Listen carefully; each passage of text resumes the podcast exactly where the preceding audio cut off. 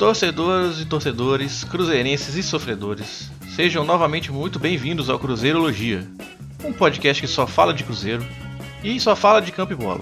Sem polêmicas vazias, sem polêmica de arbitragem, sem piadinhas. Aqui a gente só fala de futebol, a gente só analisa o que acontece dentro das quatro linhas.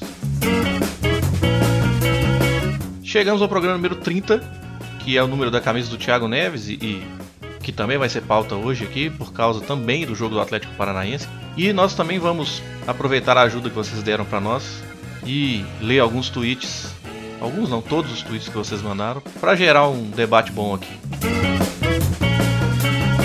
E pro programa de hoje, eu tô aqui com o Iron Luiz. E aí, Iron, tudo bem, cara? Fala, Cândia. Um alô aí a todos os ouvintes, tudo tranquilo? Comentar aí mais um, uma rodada irrelevante do brasileiro, já que o Cruzeiro tá de férias, né? Foi passear ontem em Curitiba e acabou trazendo dois gols do Furacão na sacola, né? Como eu, eu até tinha tweetado, não dá para esperar muita coisa do jogo, nem do Cruzeiro, porque nesse momento a gente tá só esperando mesmo o ano acabar. E agradecer as pessoas que mandaram os tweets, porque vai praticamente tocar o programa, já que tá até difícil de ter pauta, né? Depois de, das decisões e tudo mais, fica até difícil conseguir arranjar assunto, mas com a ajuda do pessoal a gente vai tocar o programa aí e comentar em cima do, das observações que eles fizeram. É, até engraçado porque nós estamos igual Cruzeiro, né? Só cumprindo tabela. É, exatamente. Então vamos lá, vamos começar o programa.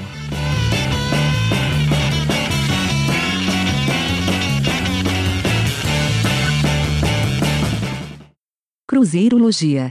Episódio 30. Muito bem, programa número 30 começando. É até um pouco difícil a gente falar desse jogo contra o Atlético Paranaense, que é o nosso primeiro assunto, porque é aquela história, né? Mesmo que seja, fosse o time titular, mesmo que mesmo que tenha o discurso do Mano, né, de que vamos entrar para jogar sério, não é a mesma coisa. Não dá para dizer que é a mesma coisa. Os jogadores não vão entrar com o mesmo compromisso. É, então acaba que é até curioso, porque os- você começa, eu comecei a ver o jogo, os primeiros 10 minutos eu achei que ia ser mais do mesmo, né? Que aquele jogo, jogo a la mano, né? De time sem bola, controlando os espaços, mantendo o Atlético Paranaense longe da área, e estava acontecendo isso. Mas aí basta um vacilo para mudar a história do jogo, né? O que aconteceu no primeiro gol foi que o Cruzeiro estava tentando pressionar alto, né, para fazer o Atlético Paranaense quebrar a bola, mas teve uma disputa de primeira e segunda bola que o Cruzeiro perdeu, a bola caiu no pé do Bruno Guimarães. E aí tinha a linha ofensiva, já estava fora da jogada, porque estava à frente da linha da bola. E, e não houve pressão em cima do Bruno Guimarães imediata assim que ele recebeu. Então ele conseguiu ter tempo e espaço para poder achar aquele passe que temos que dar mérito para ele, parabéns para ele, foi um passe muito bem encaixado na medida para achar a velocidade do Cirino que infiltrou entre o Egídio e o Léo. E nenhum dos dois tinha velocidade suficiente para acompanhar o Cirino, que acabou ficando ali na cara do Fábio. E tenho que dar o mérito pro Cirino também, que ele teve uma conclusão de esquerda muito bonita no cantinho, defensável. Uma bola até difícil, eu acho. Então, nesse primeiro gol, eu acho que foi mais mérito do Atlético Paranaense do que vacilo do Cruzeiro. Claro que teve vacilo do Cruzeiro, principalmente porque eu acho que a linha defensiva talvez estava muito alta. Né? Você vê o Léo e o Egídio correndo para trás depois do passe, é, podia estar um pouquinho mais para trás, até para respeitar a velocidade dos pontas né? do Atlético Paranaense. É, e aí o jogo já mudou ali, porque o Atlético com vantagem no placar já mudou um pouco a postura, já deu um pouco mais a bola para o Cruzeiro e para partir em contra-ataques, como foi o segundo gol. Cruzeiro tentando fazer uma jogada pela direita com Edilson, Thiago Neves e Robinho. O Edilson erra o passe e nenhum dos três volta. E aí gera um efeito cascata ali na direita, que vai estourar lá atrás com o Manuel tendo que fazer um contra um contra o Nicão. O Henrique também abriu para cobrir o Robinho. E quando o zagueiro tem que sair no ponta, é porque alguma coisa já deu errado, né? Que o lateral não tá lá. E o zagueiro sai no ponta, o volante entra na zaga para fazer continuar compondo a linha de quatro, o Ariel que entrou. E aí ficou a entrada da área livre, que foi exatamente onde estava o Rafael Veiga, que bateu sem chance pro Fábio. E aí o jogo, para falar a verdade, o jogo acabou ali, porque o Cruzeiro ofensivamente estava mal. E isso estourava tudo na defesa. O futebol é engraçado que a gente não consegue separar as coisas assim, né? Tipo, ofensivamente bem e defensivamente mal. Não tem jeito, porque é, uma coisa tem relação com a outra direta. Se você não consegue criar jogadas de ataque suficientes, você acaba fazendo sua defesa trabalhar mais, porque você perde mais bolas. E é aqui que entra o Thiago Neves, para mim. O Thiago Neves, apesar dos gols decisivos que ele fez esse ano, né, que não tem como negar, eu acho que o desempenho dele nos lances que não são capitais, eles, ele deixa um pouco a desejar. Eu acho que esse ano ele jogou menos do que ele jogou ano passado. Aí eu não sei se é falta de motivação ou se é físico também, já tá batendo. ele não, não tá conseguindo receber a bola entre linha, que é onde ele joga, né? Ali na entrada da área, de costas, e girar. Não tá conseguindo se livrar muito bem da marcação. A marcação chega dobrada. Ele não consegue mais se livrar. Antes ele conseguia, dava dribles, conseguia gerar passes. E agora ele não tá, tá perdendo muitas bolas e tá fazendo o Cruzeiro ter que correr para trás várias vezes. É, esse jogo, o Cruzeiro estava tão mal ofensivamente que eu só fui criar algo mesmo lá para os 47 do segundo tempo, que foi uma chance mais clara do, do, do, do time para mim. Foi uma jogada do Arrascaeta pela esquerda que ele entrou para dentro, tabelou com o Thiago Neves e bateu pro gol. Um chute até bonito, mas foi para fora. Então, assim, eu até comentei uma inconfidência aqui que depois dos episódios, normalmente a gente fica numa resenha aqui, depois que a gente grava. E no episódio passado, eu e o Iron, a gente estava já discutindo que esse jogo do Atlético Paranaense era praticamente uma derrota certa, né, Iron? É difícil pensar diferente quando a gente analisa o contexto do time na temporada e do outro lado a gente pega uma equipe que além de estar tá empolgado por estar na semifinal da Sul-Americana, quase com o pé na final, o Atlético Thiago Nunes, eles também, pelo visto, estão tentando se garantir na Libertadores via brasileiro. E, porque não é garantido que eles vão ganhar a Sul-Americana. Então, eles são a um ponto do, do Atlético Mineiro, estão com 46 pontos, o Atlético está com 47, eles estão na sétima colocação, estão brigando né, por alguma coisa no brasileiro. Já o Cruzeiro está só esperando o mesmo tempo passar. Então, você pega o retrospecto do, do Atlético Paranaense na Arena da Baixada com o Thiago Nunes no comando do brasileiro. São 12 jogos, 11 vitórias e um empate. Isso é um Cruzeiro descompromissado que chegar lá e dar a primeira derrota dentro de casa pro, pro time do Thiago Nunes, né? Não seria.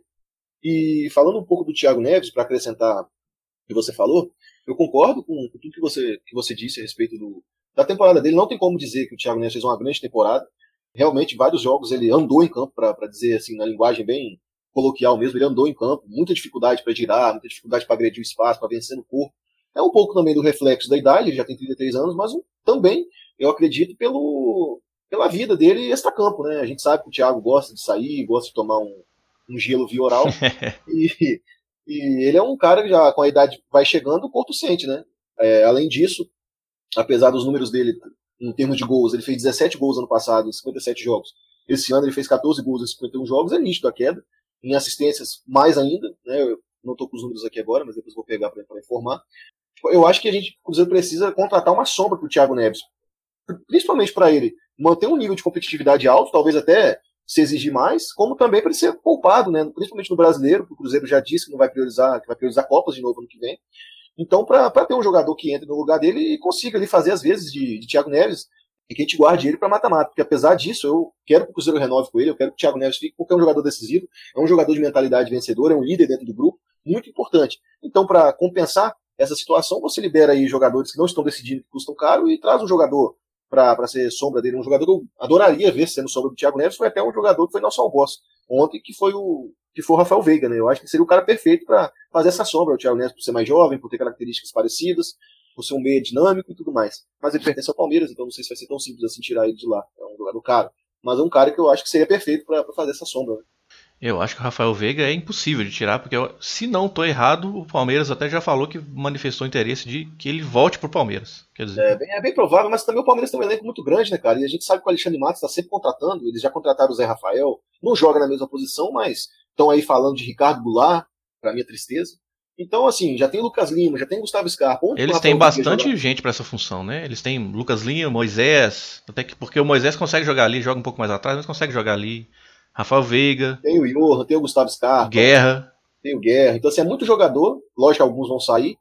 Que a tendência é que ele seja aproveitado ou vendido por um bom dinheiro, né? Porque ele se valorizou bastante no, no Furacão.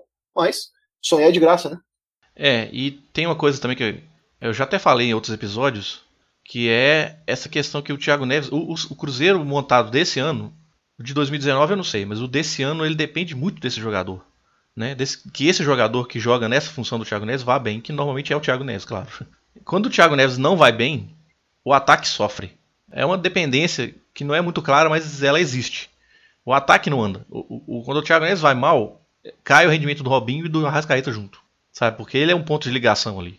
Sabe? Ele é um a cola do ataque, vamos dizer assim.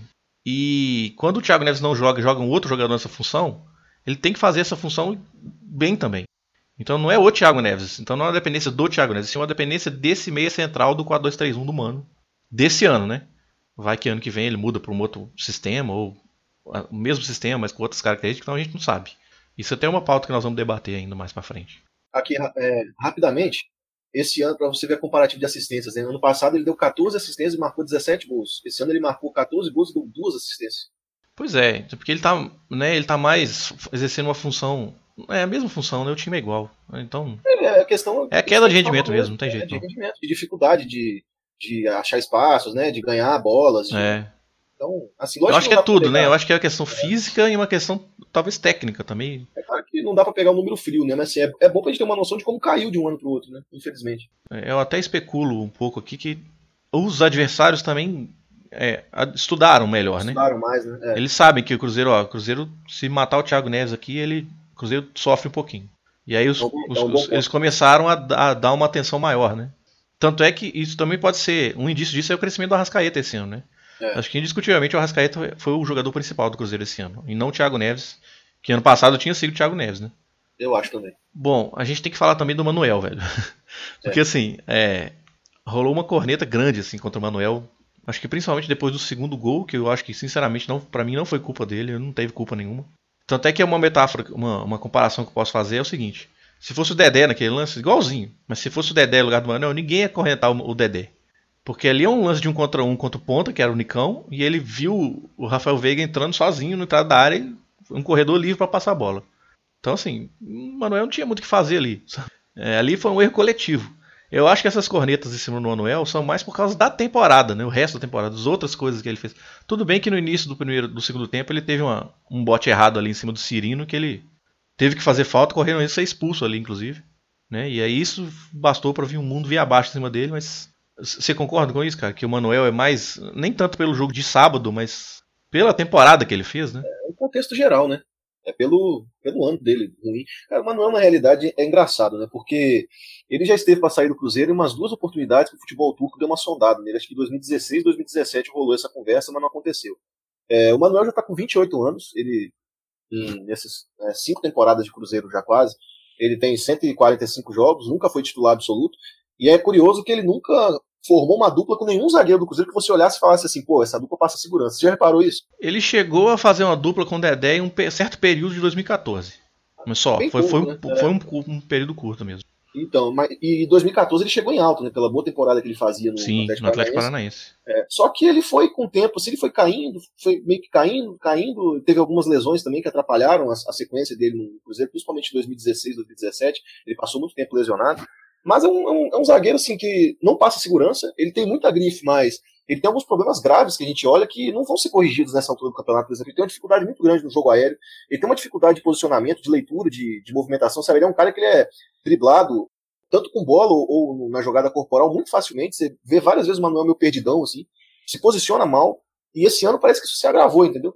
É, então, acho que é é um zagueiro caro, que é reserva, e que o melhor a se fazer, na minha opinião, é aproveitar ainda a grife que ele tem, de ser um zagueiro, né, bicampeão brasileiro, bicampeão da Copa do Brasil, não é tão velho ainda, e tentar envolvê-lo em alguma troca com outro clube que provavelmente vê no Manuel um bom zagueiro, e talvez até é, em outra equipe ele, ele volte a encontrar seu futebol, que a gente sabe que ele tem, ele já mostrou qualidade. Mas eu acho que esse tempo todo no Cruzeiro, eu acho que fez mal para ele, assim, ele não se desenvolveu tanto quanto poderia, sabe? Eu acho que a saída do Manuel seria boa para a carreira dele, como foi para a carreira do William Bigode, que foi pro Palmeiras e se reencontrou lá, voltou a jogar bem e tal, e aqui no Cruzeiro ele já estava num clima meio de acomodação, de, de um comodismo que não ia fazer ele, ele evoluir. Acho que o Manuel precisa para ele, até ser bom para ele buscar novos ares para ele se reinventar. Não, até porque é, isso é uma coisa que até acho que o Mano falou também. É, é, é, é jogador precisa de sequência, né? Inclusive para essas questões de tempo de bola, essa é uma coisa que só vem com sequência de jogos, né? Não é treino.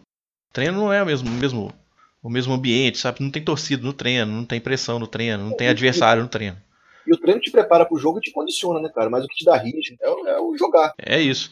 E aí o Manuel, ele sempre foi tipo um primeiro reserva de luxo, assim, vamos dizer. né? Porque o Cruzeiro teve grandes duplas aí. Teve Dedé, teve Léo, teve Mano- é, Murilo, Bruno Rodrigo.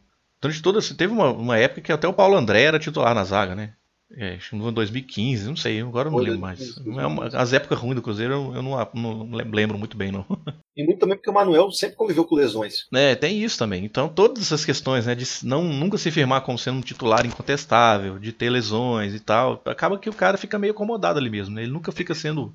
E talvez uma outra equipe ele consiga essa sequência, né? Sim. Tem muito time do Brasil aí precisando de zagueiro e o Manuel é um bom zagueiro para muito time por aí.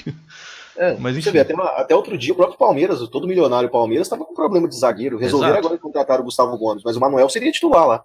Talvez até hoje, com é, o Edu Dracena, por exemplo, tá saindo aí, já tá ficando velho, eles não devem renovar com ele. Vai dizer que o Manuel não tem espaço lá. Pois é, eu acho que esse é um pegou, bom ponto. Pega o Rafael Veiga numa troca aí. essa, essa foi boa? O Rafael é. Veiga no Manuel seria, seria um negócio da China, assim, o maior fura-olho da história. É para fazer um busto do Itaí Machado. Nossa toca, senhora. Né? Opa. Seria uma pernada histórica, né? Oh. Mas fica a dica, né? É. Bom, não custa não. Sonhar não custa nada, já diria o outro. Perguntar não ofende, né? né? Mas eu acho assim também, assim, só para finalizar a questão do Manuel, acho que a gente não, não, pode ser ingrato com o jogador, mas a gente tem que analisar também a, a situação do Cruzeiro. Né? A gente sabe que o Cruzeiro passa por uma situação financeira grave.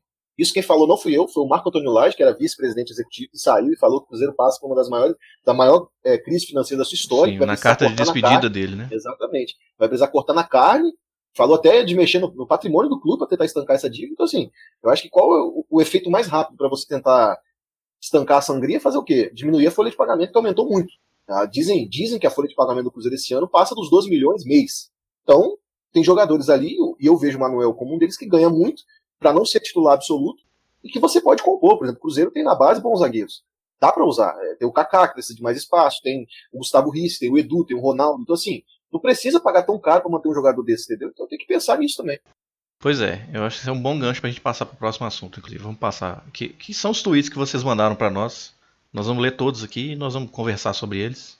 para dar um debatezinho legal aí. Cruzeirologia. Episódio 30. Muito bem. É, vamos começar aqui já, então, lendo os tweets. O primeiro aqui que mandou foi o Augusto Palmeira. Ele pergunta assim: Comentem sobre os jogadores de medianos para ruins que tiveram muito mais chances do que mereciam. Aí, entre parênteses, ele facita aqui: Bruno Silva, Manuel e companhia. Manuel tá fresco na cabeça da galera, né? E se o Mano não erra nessa insistência? Bom, eu acho que tem que ser. Tem, eu acho que tem que analisar cada caso é um caso, né? Eu acho que tem coisa aí que é insistência e tem coisa que tem que é, testar mais mesmo. O Bruno Silva, a gente já falou muito sobre o Bruno Silva aqui, né? A gente até fez um episódio especial lá no comecinho uma vez. O Bruno Silva é uma questão que parece que ele contrataram ele por causa de uma temporada só para fazer uma função específica e ele acabou que ele não, não conseguiu se firmar nessa função, né? A gente nutriu grande expectativa por ele, inclusive. Sim, porque até porque em duas temporadas, se não me engano, em 2015 e 2016, o Mano ele usou um volante nessa função de ponta direita, né? Williams. O Williams. E o time, o time se achou daquele jeito. Talvez ele vislumbrasse alguma coisa, mas era, mas é outra, era outra temporada, era outro contexto. Mas acho que ele pensava exatamente isso, de ter um jogador para fazer um lado direito com mais força física, para um momento ali, um estilo mais reativo, que o time precisasse se fechar mais. Mas não rolou, né, cara? Proteger um resultado, né? Foi o que a gente conversou aqui várias e várias vezes já. Uma coisa é você se destaque no Botafogo. Com todo respeito ao Botafogo, mas jogadores de nível técnico fraco. Outra coisa é o Bruno Silva chegar no Cruzeiro no meio-campo, que só tem Arrascaeta, Robinho, Thiago Neves, Rafinha. Complicado, entendeu? E, e como, gente, como você mesmo falou, a gente superestimou esse jogador. Foi um erro. Porque você pegar uma temporada que se destaca, bola de prata, já teve vários jogadores que. O Val Baiano já foi bola de prata. Sim. Dimba. Então, assim, é, então assim, você vê que tem jogadores que passam por um grande momento na carreira e depois voltam à mediocridade na acepção da palavra. Entendeu? É, a, a, questão é que esse ano foi um ano fora da curva, né? É. Esse ano do Bruno Silva, 2016, é, né? 17, 2017. Quando o Jair Ventura conseguiu colocar ele ali pela direita, ele rendeu muito. É isso. sabe Jair não vai pro Corinthians lá, né? O, e o Mano gosta disso. Gosta, não, não vou dizer que gosta, mas esse é uma, uma, uma carta na manga do Mano. Ele chegou. Teve um jogo contra o Santos em 2017, na Vila Belmiro, pelo brasileiro, eu acho. Que ele meteu o Hudson ali na ponta direita. É. Né? Eu sei, era, continuava sendo um 4-2-3-1. Eu lembro de todo mundo falar, ah, vai jogar com três volantes. Mas não era três volantes, era, continuava sendo 2-4-2-3-1, mas com o Hudson fincado do lado direito. Então ele já usou esse expediente de colocar um jogador mais de marcação na, de um dos lados do campo. Exatamente. Várias vezes. Eu acho que ele vislumbrou isso com o Bruno Silva, mas não, não rolou, deu né, certo. Né, cara? Não é. deu certo. Uma pena só pelo alto investimento que foi feito, mas fazer o que? Acontece. Toda contratação tem seu risco. Ele tem contrato até dezembro de 2020. É, todos os jogadores contratados pelo, pelo Itaí vieram com três anos de contrato. Né? É. Dias, é padrão, né? É. Que até o final do primeiro mandato do Wagner Pires. Né? É. Então eles fizeram contratos até o final da gestão. Bom, enfim. E Manuel, a gente já falou aqui, né, no primeiro bloco. É, até a questão de hierarquia o Manuel jogar também, assim, seu primeiro reserva. Tá no clube desde 2014. É, mas e também, mas também uma questão de, de, de, de acho que já, as conclusões sobre o Manuel já, já dá para tirar, né? É, sim, acho que não é uma questão de insistência também, nesse caso. E aí tem outros casos aí que a gente pode falar, David, Mancoelo, que são caras que eu acho que, tipo assim, o Mancoelo eu acho que também é outro que não deu muito certo, né? Foi uma aposta. Não, muito certo não, ele deu errado, muito É. errado. Não tem o que Uma falar. aposta, eu acho que. Não sei se ele tem vaga da- ne- sequer no time reserva ano que vem. Eu enfim. vou morrer insistindo que ele veio pra cá. O próprio Mano disse na coletiva que seria um cara pra ser reserva do Cabral, que não tinha esse jogador no elenco, né? Mas ele nunca jogou como volante Não, fato. acho que ele jogou algumas. um- uma ou duas vezes só, é. Pouquíssimas é. vezes. Mas mesmo nessa função ele não foi bem. Ah, eu, eu acho que não dá nem pra avaliar, porque ele jogou tão pouco. Não, então, mas nessas poucas vezes ele não se deu bem também. Tem que analisar o contexto aí, que era time reserva. Sempre Mas tem que o analisar o Vasco contexto. Contra o Vasco, até ele fazer aquela lambança de ser expulso, eu acho que ele tava fazendo um bom jogo. Melhor até do, do que ele vinha fazendo, né? Jogando É, mas volante. melhor do que ele vinha expulso. fazendo não era muito difícil também, né? Ah, Mas também, mas, mas não piorou, né? Ele Tava, É, tá, tava sim, acontecendo entendi. ali, tava, tava jogando, mas aí ele foi expulso e botou tudo por água abaixo. Então, é, eu acho que é um jogador que a gente tem que tentar trocar na Argentina. Ele tem muito mercado ainda lá, de repente você consegue fazer um negócio com o próprio Independiente, que é o clube que formou ele. Certamente. Não, não tem por que manter o jogador, entendeu? Não acredito que ele vai melhorar. Não. E também o David, né? David também é um caso desses. Mas o David eu acho que tem que insistir mais mesmo. O David é, um É. jogador jovem, um jogador. É a única peça de velocidade que tem. Talvez o Cruzeiro tenha mais uma no ano que vem, né? Ele não fez pré-temporada, né? Então, é, tem todas essas aí. coisas. Ele teve uma lesão. Eu acho que ele ainda É, vai mas- dar um, um caldo. Agora eu acho também que o David precisa se ajudar. Porque às vezes quando o Vila entrou em campo assim, me parecia em alguns momentos um jogador displicente. E isso me irrita. É. Então eu acho que ele tem que se ajudar também. Mas também é aquela mesma história, cara, de o cara ter sequência, Sim, entendeu? Com certeza. Tem que ter Eu acho que sequência. É, uma Acho que um campeonato mineiro pra ele seria ótimo, É, sabe? Nossa. Sim, sim. Aí se não render nem no Mineiro, aí fica difícil, né? Até pra ele ganhar confiança, entendeu? Porque o campeonato mineiro é um nível menor, aí ele vai, vai deitar, né, mais. Eu também, eu também manteria o David, não dispensaria ele, não. Sim. Eu acho que o David vale a aposta. É. Enfim, ah, deve ter outros aí que a gente não, É, não tá lembrando agora. como, mas- como o Ezequiel e o Marcelo Hermes. Não, esses aí eu acho que já tá. Eu acho que até que deu de- alguém deu declarações, se não me engano foi o Itair.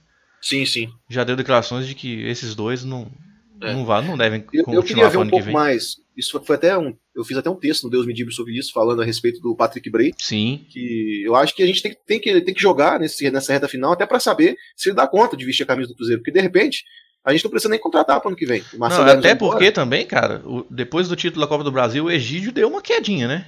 Caiu muito. Eu acho que o, tanto o Egídio quanto o Edilson eles caíram bastante de, É, rendimento. então acho que pode já uma. Pensar Então, aí. alguma- O, é. o, o Edil- o Edilson não vai jogar contra o Corinthians, né? Porque foi, tá Isso. suspenso. Mas deve jogar o Lucas Romero. Bom, outra pergunta aqui é do Marcos Fábio, que também é um, tá sempre com a gente aqui. Não, É, hoje eu acho que a maioria das, das pessoas são fiéis aí, nossos. É, o que vocês acham dessa notícia que saiu essa semana sobre daqui a uns anos o Cruzeiro comprar o terreno que o Thay falou e construir um ZT gigante? Vale a pena? Ele disse, que, ele, seria, ele disse que seria daqui a uns seis anos, quando a situação financeira do Cruzeiro já tivesse melhorado e eu particularmente gostei do que vi na matéria. Esse CT seria de 5 a 10 vezes maior que as duas tocas juntas. É, na realidade, o, o Itaí ele tem alguns discursos que ele fala que se acontecer metade do que, do que ele falou, o Cruzeiro vai ser o Real Madrid da Europa. É, da- aquela, da é aquela história de você ser visionário e cumprir metade do que você cumpriu e, é. e tá eu bom. acho que, né? eu, acho que até sou até um pouco de populismo falar esse tipo de coisa, sabe? Mas enfim, vamos comentar, já que ele perguntou. Você acha eu meio acho- megalomania isso? Meio não, acho totalmente. O Cruzeiro tá afundado em dívida, cara. Como é que vai pensar em construir CT? Como que ele vai equacionar essa Pelo tweet do Marcos Fábio, é daqui a seis anos, quando a situação financeira do Cruzeiro já tivesse melhorado. Então não é Vamos ver agora. no- vamos ver no final de 2019 o que, o que terá sido feito para começar a melhorar essa situação financeira. Porque daqui a seis anos, eles entraram agora, 2018, já passou um ano, então tem cinco. Vamos ver. É, agora sim, seria maravilhoso, porque eu acho que já passou da hora do Cruzeiro unificar o centro de treinamento profissional É. e categoria de base. Eu acho que isso é o principal, sim. É, Isso é fundamental para a formação de atletas, melhorar o nível né, de campo, de gramado, de estrutura. Não, e Porque- facilidade de logística também. É, ah, com tá precisando do menino da base, chama ele ali do lado que ele tá ali. Os meninos, os meninos ficam do, do- perto dos jogadores profissionais, eles veem o treinamento, sabe? Até Eles assistem. uma, até pro próprio clube também ter uma noção da excelência que eles almejam, entendeu? De qualidade, de formação de atletas Sim. e tal. E você vê, o Flamengo tá acabando de construir um CT e vai deixar esse CT para base e estão construindo outro profissional ainda mais moderno. O Atlético Paranaense tem um CT também integrado, é um dos mais modernos do Brasil, e olha como eles estão revelando jogadores aí à torta e à direita. Todo mundo ficou encantado com o Bruno Guimarães com o Renan Lodge. São formados na categoria de base do Atlético. E a captação também precisa melhorar. O Atlético foi buscar o Bruno Guimarães no interior de São Paulo. Ele veio para a base e já subiu. Então, assim, é, seria excelente. Mas eu preciso pensar nisso. Tem que, tem que começar a formar mais jogadores é, com, com capacidade de jogarem na Europa, para clubes chegarem aqui e pagarem valores que vão ajudar o time financeiramente. Quanto tempo tem que o Cruzeiro não faz uma grande venda? É, eu acho que a questão é, é mais essa questão da integração da base com o profissional mesmo, porque eu, as informações que eu tenho, eu nunca visitei lá, não sei dizer, tudo que eu li a respeito, é que parece que a Toca da Raposa 2, ela, para o profissional, ela é suficiente, né? Ela é um, tem um bom nível até, para o profissional. Agora, parece que se colo quisesse colocar todas as categorias de base lá, aí já Toca da Raposa 2 já não seria suficiente. É, teria que aumentar. É, então, que... é, tem um hotel, né, alojamento, é. uma coisa assim. Acho que pelo menos, pelo menos talvez aí vai sub-17 para cima. Dali. É, pois é. Entendeu? Então eu acho que é, é essa a questão. Mas, coisa que, então, então pra, só para só para estender um pouco nesse assunto, que assim, e se se para o profissional é suficiente e a questão de aumentar o CT é exatamente para poder integrar com a base, não, é aquela questão, não adianta nada você fazer isso se você não tiver uma política de base boa também, né? É, eu acho que você tem algumas coisas para falar sobre isso, não tem, Ário? É, eu tenho. E quando a gente para para analisar como foi feito a, o organograma dessa nova diretoria na base, não foi por, por contratação de gente técnica, foi por apadrinhos. Apadrinhamento. É, então, políticos, tem, né? Politicagem. É, é, o, filho do, o filho do Marcelo de Jean tá trabalhando lá, o filho do Wagner Pires tá trabalhando lá. O Amarildo, né, que é o supervisor agora, trabalhou junto com o Itaí no Ipatinga. Então, assim, esses caras são caras que conhecem de base, são profissionais. Porque se o filho do, do Wagner Pires, o filho do, do Marcelo de Jean tiver conhecimento de base, ótimo, tudo bem, não tem problema ser filho deles. Mas assim, qual está sendo a, a, a filosofia para trabalhar na base? Porque é, mandaram é no mínimo estranho, né? É no mínimo é. estranho. O filho de não sei quem, filho de não sei quem. Pois é, o, porque mandaram embora o Eduardo Freeland, que foi parar só no Flamengo. Ele deve ser um mau profissional, né? Aí mandaram ele embora para trazer o Amarildo. Eu não consigo entender muito bem isso, mas enfim. É, eu acho que tem que passar por isso daí. A captação, como que está sendo feita? Entendeu? Eu não vou fazer ilações aqui, mas eu acho que tem que, tem que melhorar nesse sentido. Acho que tem que investir mais nos profissionais da base. É, tem que ser valorizado isso. Porque é o que vai dar é o que dá sustentação para o clube, até financeiramente se manter. Se não tiver uma base, uma base bem feita, uma base bem montada, com jogadores para subir de bom nível, o clube quebra. É, é, é, um, é um lugar comum, mas tem que falar, né? A base é a salvação do futebol. E infelizmente, eu acho que isso no Cruzeiro ainda acontece, a base é vista mais como cabide de emprego do que como é, lugar para lapidar talentos. É, enfim, é, isso a gente não fala, não sabe falar muita coisa, é, porque não a gente não, é, não tem informação certa, né? É. Aí teria que perguntar para as pessoas mesmo como é que é. é. Bom, mais um tweet aqui, o João Miguel. Aí ele sugere para a gente falar sobre a montagem do elenco. Precisa mudar muito? Vocês acham que vai acontecer uma reformulação ou só algumas saídas e chegadas? O que acham de uma possível contratação do Gabigol? Ah, seria excelente. É, eu não sei, sinceramente. Eu não sei se o Gabigol é, assim, tem vaga nesse time, sabe? No, no é, jeito de jogar desse time. É, é, tô pensando mais na questão tática, não é na questão técnica, óbvia, né? O Gabigol jogou esse ano como centroavante, né? É, então.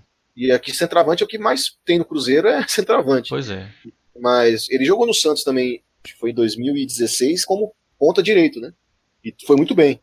Pois é, mas, mas, essa, mas, vamos pensar aqui. Ponta direita. O Gabigol é um, um, jogador, um bicho muito diferente do Robinho, que é um bicho muito diferente do Bruno Silva. Quer dizer, você pode colocar qualquer um na ponta direita ali. Agora, muda bastante o jeito de time jogar, né? Porque o Gabigol é. ele é mais um. Mas atacante, ele é mais, é, pois é, ele é mais incisivo, né? Mas é. ele também não é um jogador tipo de velocidade, sabe? Ele é um, ele é um atacante. Ele é um segundo atacante. Entendeu? Eu, essa é a característica que eu enxergo nele. Você tem um atacante como o Gabigol para fazer o lado do campo, é, o Mano Menezes mesmo gosta de jogar com um atacante de um lado e um meia do outro. Se você, se eventualmente você jogar com o Gabigol e vamos supor o David, eu já acho que fica ruim porque o time perde em criação. Sim. Entendeu? Então, assim, é um cara que é, é um ótimo jogador, um excelente jogador, mas tem um, um, custo, um custo alto, porque não tem condição nenhuma de a gente comprar ele da Inter de Milão. E o salário dele é altíssimo. Então ele está aqui no Santos, é, o Santos está pagando acho que 20% do salário dele, paga pouco. O salário dele é beira, acho que é um milhão de reais por mês se converter em euro, né? E o Santos paga uma parte pequena disso. Então, eu acho que um jogador caro que resolveria um problema a curto prazo, mas que a gente sabe que ia ficar aqui um ano e ir embora. E a gente nem sabe como ele encarar jogar no Cruzeiro, porque no Santos ele tem uma identificação. É, tem essa questão Cruzeiro, também, né? É, como é que ele jogaria no Cruzeiro, assim, sabendo que não vai ser comprado e que depois de um ano ele vai embora? Será que ele jogaria com todo o comprometimento do mundo? Eu, eu, eu sinceramente não sei. Então, eu acho que é um risco contratar um jogador nessa situação, porque você está contratando um cara que você sabe que não vai contar com ele por muito tempo. Eu acho que isso atrapalha até no planejamento. Eu acho que nem o Mano Menezes se empolga muito com essa possibilidade. É, em relação à montagem do elenco, cara, ele pergunta aqui: precisa mudar muito, reformulação ou só algumas chegadas e saídas? Eu acho que não precisa mudar muito. O Cruzeiro precisa de reforços pontuais, né, por exemplo. O Cruzeiro precisa, na minha opinião, de três reforços: um, um velocista, para jogar ali junto com o David. A gente fala isso desde é. quando? Eu não sei mais. Eu perdi, perdi as contas. Ixi, quanto tempo é. que a gente fala isso? Eu acho que a gente precisa de um velocista, um lateral direito e uma sombra para o Thiago Neves. Seriam as três contratações que eu faria. É, ah, lateral esquerda. Eu primeiro, eu primeiro daria chance pro Patrick Bray Sim. e pro Rafael Santos. Não, Se mas o lateral direito derem reserva, né? Olha, eu contrataria um lateral direito com condições de brigar pra ser titular, porque o Edilson é, com a gente sabe que Edilson, joga sim. pouco. É, é, porque eu tava considerando o Edilson como titular, mas na verdade é isso mesmo. Entendeu? Eu contrataria um cara pra chegar e saber que se a gente precisar, ele vai jogar e vai dar conta, entendeu? É, e, e na lateral esquerda eu, eu deixaria o Patrick Bray e o Rafael Santos jogarem. Pra ver como que eles jogariam. Deixa eu te fazer uma pergunta. Se, se ele não tivesse tomado um soco na cara do Sassá, você acha que o Mike seria uma boa? Mas tranquilamente, seria titular, ué. Melhor que o Edilson? Eu não sei se seria melhor, mas manteria um nível alto. Melhor que o Ezequiel, né? Ah, mas isso aí até você, né, Candy? Se botar você lá, você vai jogar melhor que o Ezequiel. Não, acho que não. Talvez, ó, talvez eu há muitos quilos atrás. Mas não vai comprometer igual. Não, não vai comprometer igual o Ezequiel tá comprometendo. Porque ele é magrinho e compromete, pô. Né? Bom, vamos ver. Esse é, o, esse é o podcast da corneta, né? Mas É, hoje nós estamos já. Nós estamos no, estamos no É, modo férias, cara. nós estamos no modo férias, exatamente. É, então, mas essa questão de montagem do elenco, cara, só tem uma coisa que me preocupa, que é o seguinte: é, o time desse ano é praticamente o mesmo time do ano passado. O time titular. Sus- Dos, dos, dos contratações, só o Egídio e o Edilson que jogam, basicamente. É, E o Barcos, né? é, e o Barcos. Mas o Barcos ele chegou no meio do ano, então É, chegou no meio do ano. tem um pouquinho de desconto aí. Agora, eu não sei se esse time dura mais um ano, sabe? Esse mesmíssimo time. Essa mesma base. Porque esses jogadores, eles são. têm uma média de idade maior já. Eles não são mais garotos, né? Então é já. o- o- Se você comparar 2019 com 2017, são dois anos a mais já. É, do, do time principal, titular, né? Time base, vamos lá. Exato, é isso, exatamente, Fábio. esse time. Léo, Dedé, Egídio. Aí você bota aí Cabral, Henrique, Cabral, Henrique, Robinho, Neves, Thiago Robinho. Neves. Arrascaeta e Barcos. Vamos botar esse time base aí, que foi o time do segundo semestre. Só tem um jogador com menos de 30 anos, né, cara? Que é o É, que é o Arrascaeta. Arrascaeta. E se você, colocar, se você trocar o Arrascaeta pelo Rafinha, Aí já fica todo mundo acima dos 30. todo mundo fica com os 11. Eu acho que esse time jogou no segundo tempo contra o Chapecoense. O, é, foi. O Itaí fala muito que hoje, com a tecnologia, jogadores né, com idade mais avançada, 30 e poucos anos, é, conseguem. Não, eu até concordo com ele, mas pô, não tem como comparar com um jogador mais jovem, né, cara? Que é o time é inteiro, inegável. E eu também acho que isso é arriscado, eu acho que é perigoso. A gente viu em alguns momentos da temporada que quando o time estava jogando numa sequência mais pesada, é, sentiu, faltou perna, e isso ficou evidente também, como a gente teve que praticamente abrir mão do brasileiro para ter o time inteiro, né, cara? Pois é. Então, eu acho que é arriscado sim, mas ao nosso favor conta também que, como no futebol brasileiro, todos os times estão toda hora mudando tanto, porque vende jogador, né, empresta jogador, perde tal, jogador por vários motivos, acaba que é uma vantagem também o Cruzeiro ir para uma terceira temporada com o mesmo time, porque o entrosamento tá lá, no- tá lá no alto, os jogadores se conhecem, isso também eu acho que é, a balança pesa mais pro positivo do que pro negativo. De negativo fica só a questão da média de idade alta. A gente já é vê isso. Alguns jogadores como o Thiago Neves, a gente vê como que um ano fez tanta diferença de um ano para o outro, como ele estará ano que vem. Por isso que eu fiz tanta importância da sombra para ele. Mas realmente é arriscado, né? Um time com. Você vê, o tem um elenco de 31 jogadores, pegando no site oficial, são 31 jogadores. Desses, 16 estão acima dos 30 anos, ou seja, 51% do elenco. Metade do- dos jogadores acima de 30 anos, né? É uma média muito alta, realmente. Você tocou na questão do entrosamento aí, isso aí é realmente não tem como negar isso. Isso aí vai ser uma vantagem em relação aos outros. Ah, o que aconteceu esse ano, né? É só Sim. ver o que aconteceu esse ano. O Cruzeiro foi um dos poucos times aí que manteve o treinador. né? Eu acho que só manteve o treinador de um ano para outro os três que ainda tem os três treinadores que ainda estão no cargo hoje. Não é coincidência isso, né? Não. Eu acho que o Renato, o Odair e o Mano. Que são os três que duraram o ano inteiro ainda. Que o, o Diego Aguirre, a gente tá gravando esse episódio no domingo e a gente acabou de ver a notícia que o Diego Aguirre caiu no São Paulo. E o Adilson Batista também acabou O de cair Adilson no América, Batista então, no América caiu também nesse mesma rodada. Então, assim, Isso. Dos treinadores que mantiveram seus cargos de 2017 para cá, são ainda os três. é, eu espero que eu não tenha errado essa conta, mas são ainda os três que estão de- estão nos cargos hoje. E é por isso também que eu parei um pouco assim. Lógico, o Mano tem. Não é um treinador que, que, que eu gosto, assim, que eu admiro, mas, cara, é muito importante manter o trabalho, velho. A gente então, vê a é- diferença, assim. então, mas aí eu queria só estender um pouco em relação a esse ponto, que é o seguinte, ok, manter o entrosamento de um ano pro outro é bom, é- dá uma, uma largada boa, é uma vantagem melhor, sem dúvida alguma. Porém, você tem que ver também que o outro lado que é o seguinte, encaixar uma peça nova num time que já tá pronto é muito mais fácil. Sim, né? com certeza. A pessoa, o, o jogador novo vai chegar e falar assim, ah, então é assim que funciona aqui. Porque todo mundo vai falar a mesma coisa com ele, entendeu? É o companheiro dele que joga do lado, o companheiro joga na frente, o treinador, o auxiliar, é o roupeiro, é o massagista, todo mundo vai falar assim, ó, o Cruzeiro joga assim. Não, é, não vai ter informação desencontrada. Então ele vai assimilar muito mais rápido do que ele assimilaria se fosse um time novo, né? Ou um trabalho novo, enfim. Por isso que muitas vezes antes da gente condenar alguns jogadores que não deram certo nessa temporada, a gente frisava tanto que a gente queria ver eles jogando pro time titular. né? Exemplo, Exatamente. O Marcelo Hermes, eu, eu falei isso várias vezes e quando ele finalmente jogou no time titular, ele foi mal também. Então, Aí quando você vê que o cara não joga bem nem É, no time aí- é encaixado, não tem jeito, né, cara? é, pois é. Então é realmente, o jogador, quando é contratado e entra num time montado, é, a chance de dar certo é muito maior. Você vê como Sim. que o nosso rival tá batendo cabeça, né? Porque eles perderam meio time assim, titular durante a pausa para a Copa, e os jogadores que foram contratados chegaram num contexto onde o técnico tava batendo cabeça e tava difícil formar um time, ninguém rendeu. É, eles não mantêm treinador também. É, entendeu? Então é, faz muita diferença. Bom, vamos passar para os próximos tweets aqui. É o Luiz Felipe. Ele fala nomes para ficar de olho pro ano que vem. Só fala isso. Eu não sei se está falando de nomes de fora do Cruzeiro. Acho que sim, né? É, provavelmente. Bom, mas essa análise de mercado aí eu acho que ainda está muito cedo para fazer. Eu acho que tem gente dentro do Cruzeiro que faz essa análise de mercado, prospecção, mas e eles têm que estar fazendo isso agora mesmo. Mas a nós aqui de fora acho que é um pouco difícil. A gente já falou alguns aqui nos episódios passados, né? Você já falou aí do, do jogador que joga no Deportivo Cali, Isso, Benedetti. Benedetti, o, a gente já falou aqui do Guga, né? O lateral do Havaí. Sim. O próprio Gilberto também, o lateral. A gente já falou que alguns Rafael Veiga nomes. hoje. É, é porque é muito nome, né, cara? Ficar se estendendo muito assim é complicado, sabe? E tem que ver também qual jogador que o Mano quer que vai se, vai se encaixar no contexto que ele tá pensando pro ano que vem. A gente não sabe também se o Mano vai, vai manter a mesma estratégia, se ele vai querer jogadores É diferentes, isso, exatamente. as mesmas, mesmas funções. Porque isso muda também. Se ele quiser um velocista, vamos supor, ah, eu quero um velocista que seja mais moldado ao contra-ataque. Tem que ser um outro tipo de jogador. Eu quero um velocista para um time que joga de forma propositiva. É diferente também, entendeu? Não, e vai no detalhe também, né? Tipo assim, ah, eu quero um jogador que joga pela esquerda, mas que seja destro.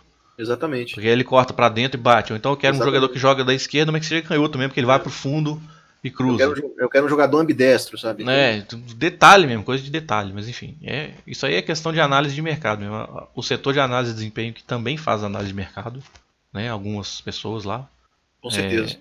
Eles devem já devem estar olhando para fazendo essas pro- prospecção. Se eu não me engano, quem faz isso é até aquele Rafael Vieira, que é o analista de desempenho que trabalha no Cruzeiro, que é braço direito do Mano. Nessa, eu acho que o Rafael. Vieira ele é mais analista de desempenho mesmo. Eu acho que ele não faz análise de mercado, não. Eu acho que tem um outro cara lá que faz análise de mercado. Vou até procurar aqui.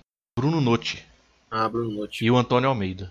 É, eles provavelmente devem estar observando aí, né? Os de olho nos campeonatos aí pra ver quem pode chegar, né? Passa muito É, pelo pois é, também, então. né? Eu acho que ele- deve ser de iniciativa deles, exatamente. Deve ser de iniciativa deles e também do Mano, né? O Mano deve observar os jogadores e falar assim: ó, olha esse cara aqui pra mim. É, a última palavra é sempre do Mano, né? É, tem que ser, né? É. Mas essa é uma questão. que. Então, essa é uma questão que a gente tem que debater aqui, cara. Porque assim. Eu, eu, eu não acho que tem que ser, não. Eu acho que tem que ser uma coisa conjunta, assim, sabe? Mas eu acho que às vezes também o treinador pode estar errado. Aí. Não, ele tá errado sim, mas ele você não. é, a gente já falou aqui uma vez, né? Quando você, você não pode. Eu acho estranho também você chegar e pro treinador falar assim, ó, seu, você vai, gente vai contratar esse jogador aqui. É, Sem nem também- perguntar pra ele, é. entendeu? Sabe? Isso é errado. Isso é errado. Então, eu acho que isso não é assim também. Eu acho que tem que ter um Mas às vezes consenso. eu acho que pode ter um. Vamos supor, vou dar um exemplo aqui. O time tá precisando de um velocista. Aí você, o diretor, tá observando um velocista que tem qualidade. E aí, às vezes, pô, esse cara tem qualidade, é, é, é acessível pra pra eu trazer. Mas o treinador não quer. exemplo, O treinador não quer. Mas você pode tentar conversar Não, pra chegar no sim, meio termo, é? É. exatamente. Eu acho que tem que ter um consenso, sim, realmente. Mas o humano tem que fazer parte desse consenso. Claro. Não Você não pode impor o jogador pra É, ele. Até também. porque a gente sabe também que o treinador, quando chega um jogador que ele não, que ele não confia, É. ele não usa. Sim, você falou tem- isso tem no episódio exemplo, passado. é. Exatamente. Ah, No caso do Patrick Bray mesmo. É. É uma indicação do Mano, então ele não tem mais resistência pra usar, né? O Lucas. Silva, né? Você falou do Lucas O Silva. Lucas Silva também. Então é, não é porque é humano, todo treinador é assim. Então tem que ver isso também, né? Não dá pra você trazer e ficar entrando em confronto toda hora. Pra gente debater mais a respeito disso, a gente tem que pensar o seguinte: parece que tá claro pra todo mundo, ou pra maioria das pessoas, que o Mano vai ser o técnico em 2019. Tem contrato, né? Tem contrato, tudo mais, ele já falou mil vezes que ele não quer sair por conta própria, enfim. É, tem que ter essa confirmação fácil, né? Definido, porque até agora não se tocou nesse assunto, né? Eu acho que sempre tem um risco. Ninguém perguntou pra ele, falou assim, ô não, você vai ser o técnico em 2019? Ninguém perguntou, tá todo mundo assumindo, assim, plenamente que vai ser. E é justo que, é justo que assumam que vai ser mesmo, porque tem contrato, e foi bem esse ano, bem... Não cumpriu todos os objetivos, mas não dá pra Não, dizer mas que foi ganhou, mal, né? ganhou É, título, né, é. cara? Então, assim, todo mundo tá assumindo que é automático a ren- a renovação, não, que ele vai cumprir o contrato normalmente. Mas ninguém perguntou pra ele de fato isso, né? Mas até a própria resposta que ele deu, se eu não me engano, foi depois do do jogo contra a Chapecoense, que perguntaram pra ele se ele ia continuar e tal. Ele falou: ah, tenho contrato até dezembro de 2019 e, Pretendo cumprir. dezembro, pretendo cumprir. Mas não é uma resposta assim. É, não, ela falou assim, eu vou ser técnico. Não é, não É, pra mim foi uma resposta diplomática. É, é claro que É, porque futebol é aquela coisa, né? Pode acontecer tudo também. É. né? eu acho que ainda tem um risco assim do, do Cruzeiro correr ter a chance de perder o Mano Menezes, porque a gente não, não, sabe o que passa na cabeça dele, se ele está buscando novas ambições profissionais, se ele não quer de repente voltar a trabalhar no, no mercado ali, por exemplo, no mercado de São Paulo, que existem né, equipes ali que ele já foi bem, como o próprio Corinthians, tem o São Paulo aí que demitiu o Diego Aguirre agora. Não sei, às vezes o cara de olho no, no novo projeto, né, até para sair da zona de conforto, mas eu espero que ele permaneça porque, primeiro, tá difícil ter uma boa opção de treinador no Brasil, e segundo, porque o Mano já mostrou que é competente. Né? Dois anos aí ganhando títulos, vai ser eu que vou chegar aqui e vou falar que tem que trocar. É, eu, vou até, eu vou até pular aqui a ordem cronológica dos tweets para já passar para o último, porque a pergunta tem a ver com isso. É do Márcio Maciel. Ele pergunta o seguinte: caso o Mano Menezes aceite uma proposta de um time da Europa, o que seria bem provável, pois já recebeu a proposta do esporte em meses atrás, qual treinador vocês gostariam de ver no Cruzeiro? Acham que o Thiago Nunes seria uma boa? Eu gosto muito do Thiago Nunes, ele vem fazendo um, trabalho excepcional no Atlético Paranaense esse ano. Esse ano o Thiago Nunes foi campeão estadual com o Sub-23 contra o Curitiba, que usava o time titular. Já era ele, ele não? Ah, era ele sim, né? Era, era ele, Porque não, o Fernando era Diniz era profissional. Ele era ele no time de, de transição, aquele time com o Atlético Sub-23. É porque o profissional não jogava estadual. É, né? não, não jogava. Ele recuperou o time, né? Livrou o time do rebaixamento, ele pegou o Atlético, se não me engano, na vice-lanterna, e salvou o time do rebaixamento. E tá a um passo de, de ir para a final da Sul-Americana, né? Então, um grande trabalho. É um time que tem um modelo de jogo muito interessante de ver, um time muito vertical, intenso, que toca bem a bola, sabe? Que tem esse, essa ideia de jogo trabalhada na posse de bola e, e no ataque, assim, em bloco mesmo, rapidamente. É um cara que tem ideias de jogo que eu acho sensacionais. Seria um ótimo treinador. Só que tem aquela coisa assim, ele ainda não tem um tamanho enorme para gerir. Eu acho que tem várias questões. É, não é só sim. essa questão, não. Acho que é, tem questão, por exemplo, é, esse elenco do Cruzeiro consegue jogar nesse modelo de jogo que ele adota no Atlético Paranaense? Justamente. Pois é, tem essa questão. É um elenco talhado para fazer outra coisa. Os caras já estão muito mecanizados também, né? muito automatizado para isso. E seria uma ruptura no, de estilos, né? É, ele exatamente. Tem, um tem essa questão. Oposto ao humano, né? Ele não tem que... ainda um tamanho grande para bancar uma, um eventual tropeço no Mineiro, assim, sabe? E a gente sabe que jogador tem que comprar a ideia do técnico, né, cara? E esses jogadores, eles correm pelo mano. Não sei se correriam pelo Thiago. É claro, o cara perguntou, seria uma boa? Pelo que ele tá apresentando no Atlético, na minha opinião, seria. Um tem que eu gosto. Mas tem é, tudo isso. Tem todas essas questões. E eu acho que é, é uma pena constatar isso, mas eu acho que nem sempre os dirigentes, quando contratam um treinador, pensam em todas essas questões. Né? Eu acho que eles não. Eles, eles, eles contratam pelo nome e acabou. Só é. isso.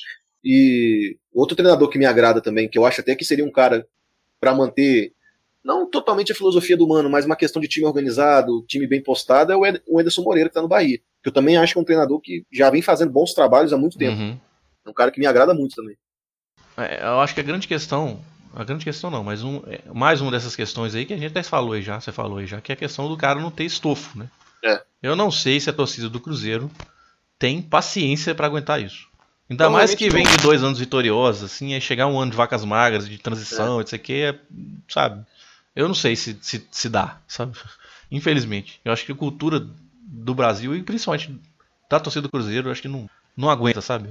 Tanto tempo assim sem um modelo de transição dessa forma. Bom, então vamos voltar aqui para a ordem normal dos tweets. Thiago Pauliello. Vocês veem o Mano mudando o modelo de jogo do Cruzeiro para 2019? Jogando mais com a bola, um jogo mais propositivo ou mais defensivo, dando a bola para o adversário? Né? Mais defensivo? Pô, aí vai ficar difícil, hein? É. Não, mas a gente já viu, tanto em 2017 quanto esse ano, um mano ensaiando, flertando e fazer um time mais propositivo. Mas é. rapidamente ele se recolheu a essa ideia.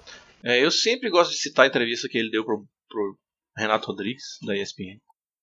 É, que ele falava claramente isso. Ele falava que eu, eu, planejei três etapas. E a última etapa era exatamente essa: mudar o modelo de jogo para o Cruzeiro ser protagonista, jogar com bola, né, ter, ter, ter um time, um jogo mais de posse, né? E a gente, eu vi eu tive um vislumbre desse time no início do ano. Ah, tudo bem, era Campeonato Mineiro? Era, era mas era diferente. Eu via que era você, diferente. Você lembra que logo após a conquista da Copa do Brasil desse ano, o Mano fez quase que um desabafo em relação ao estilo de jogo?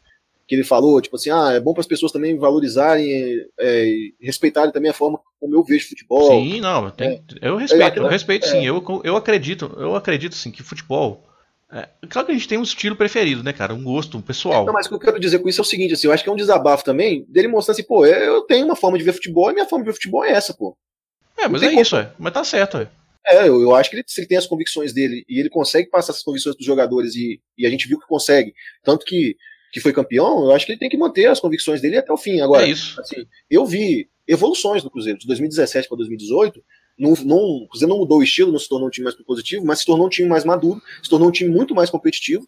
Tanto é que a Copa do Brasil esse ano foi conquistada até de uma maneira mais fácil do que a Copa do Brasil de dois, muito mais fácil do que a Copa Sim. do Brasil de 2017. Você viu, o Cruzeiro venceu todos os jogos fora de casa, nenhum outro time conseguiu fazer isso. Na, na Só teve pênalti contra o Santos só teve pênalti contra o Santos, e no momento que, no Mineirão, é verdade, não ganhamos alguns jogos, mas jogamos melhor que o Santos naquele jogo, Sim. e não, e não, é, não conseguimos né, avançar direto por incompetência ali na finalização, principalmente, mas você pega o jogo contra o Palmeiras no, no próprio Mineirão, o Cruzeiro tomou um gol de bola parada do Felipe Melo, mas o Palmeiras não ameaçou.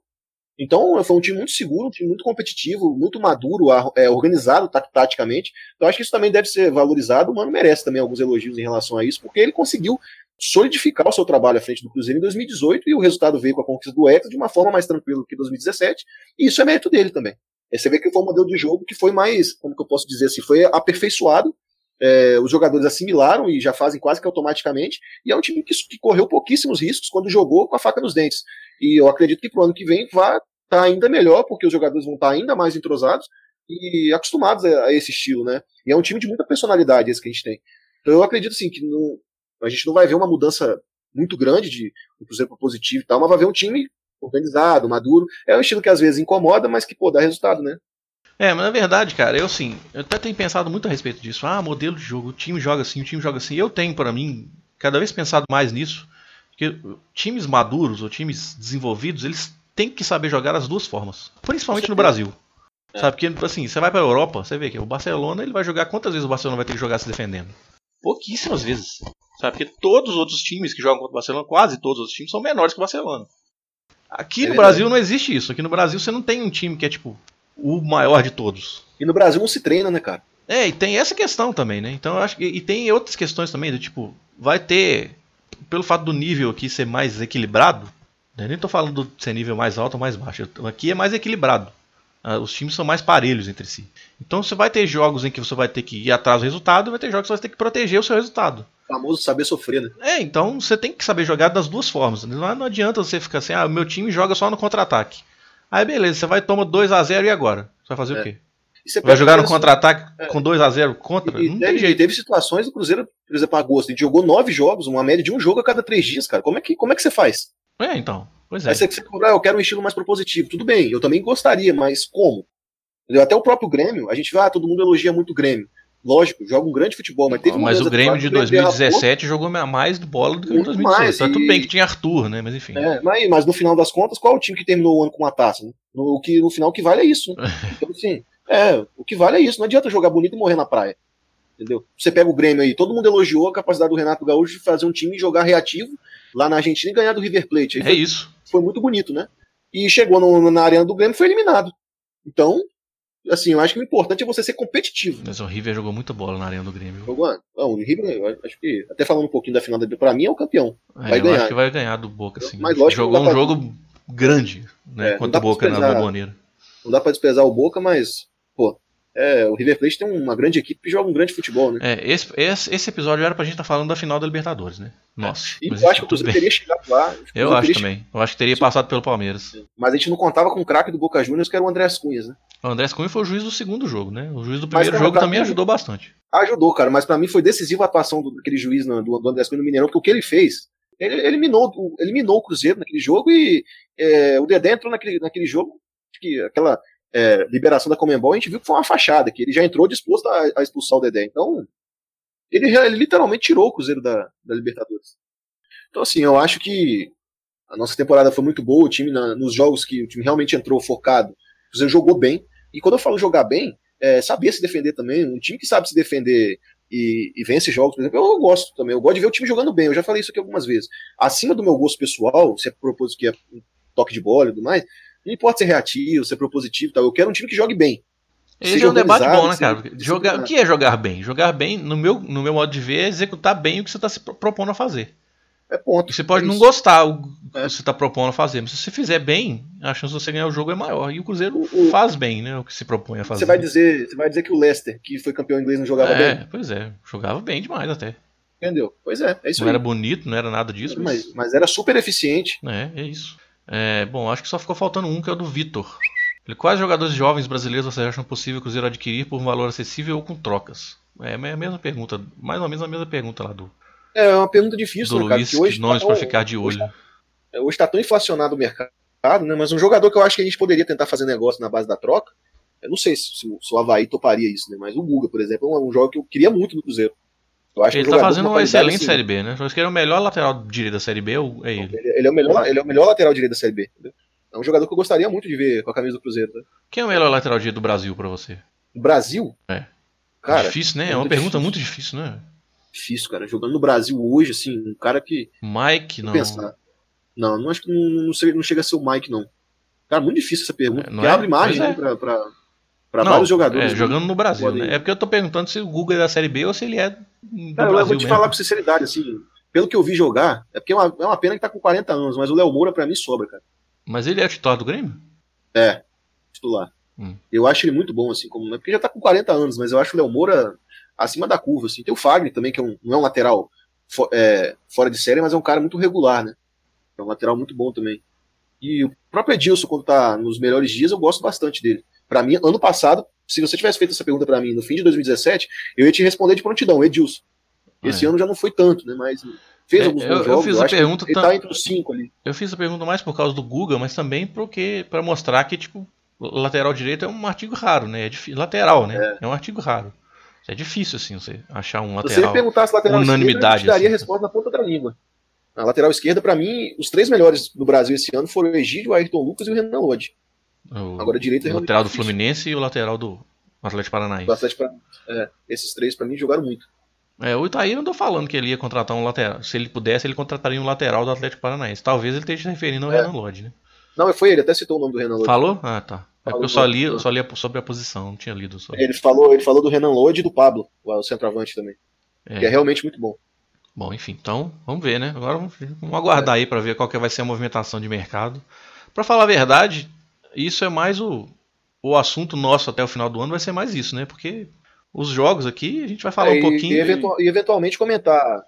E eventualmente aí, se pintar uma contratação aí desse ano, comentar sobre o jogador, né? É Tentar isso, exatamente. A gente vai até adotar essa política aqui de falar só sobre contratações mais a fundo quando elas forem confirmadas. Porque ficar falando sobre É, especulação aqui é meio ruim, né? Tem, não gosto de ficar falando sobre É, especulação, pois não é. expectativa também. A gente pode falar igual a gente falou hoje, que coisa que a gente gostaria de ver e tal, mas. Por exemplo, o que a gente pode falar brevemente, que foi até citado pelo, pelo Itaí Machado, a questão do volante Richard do Fluminense, né? Ah, sim, Ele- sim, sim. Ele citou e tal, que foi sondado. Até um jogador que eu não contrataria. Ah, até Porque porque, que é é um, pra uma função que o Cruzeiro não precisa muito, né?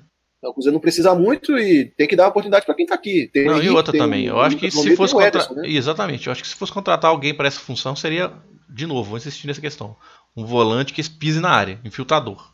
Com essas características. É, tipo um Ramires.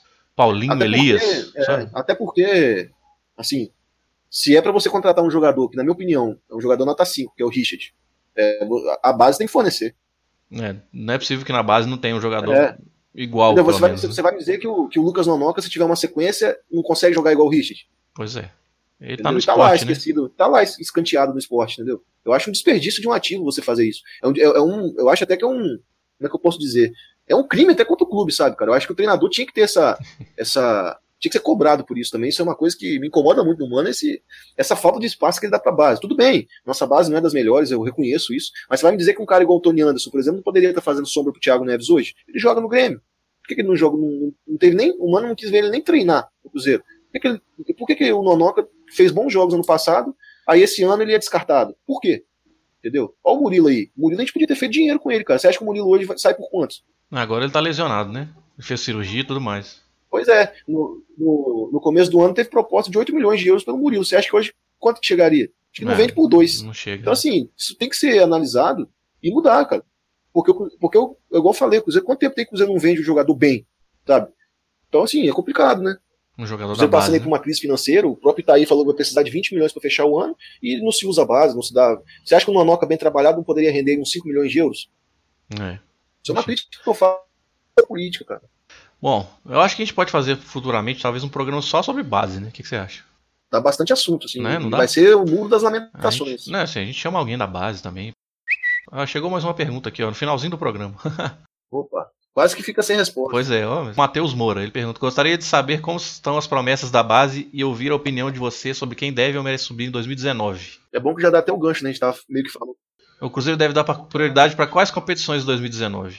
Ele, ele também pergunta isso. Eu já falei isso antes. Eu acho que o Cruzeiro tinha que priorizar o brasileiro em 2019. Eu ainda tô eu, a verdade é que eu ainda tô com birra da, da Comembol por causa da Libertadores. Eu também acho que tem que priorizar o brasileiro, cara. Brasileiro só. Até porque também a Copa do Brasil e a Libertadores, a Copa do Brasil principalmente com aquela premiação, né? É, são oito a jogos. Copa do Brasil a gente já ganhou duas, cara. Pô. Pois é, eu, eu também queria ver o Cruzeiro disputando, até pro Mano, né? Se provasse, pô, Sim. eu posso ganhar uma competição nos pontos corridos, entendeu? Isso. Porque, se eu não me engano, a melhor colocação do Mano como técnico foi quarto lugar. Se eu não estou enganado. Quarto, não, foi.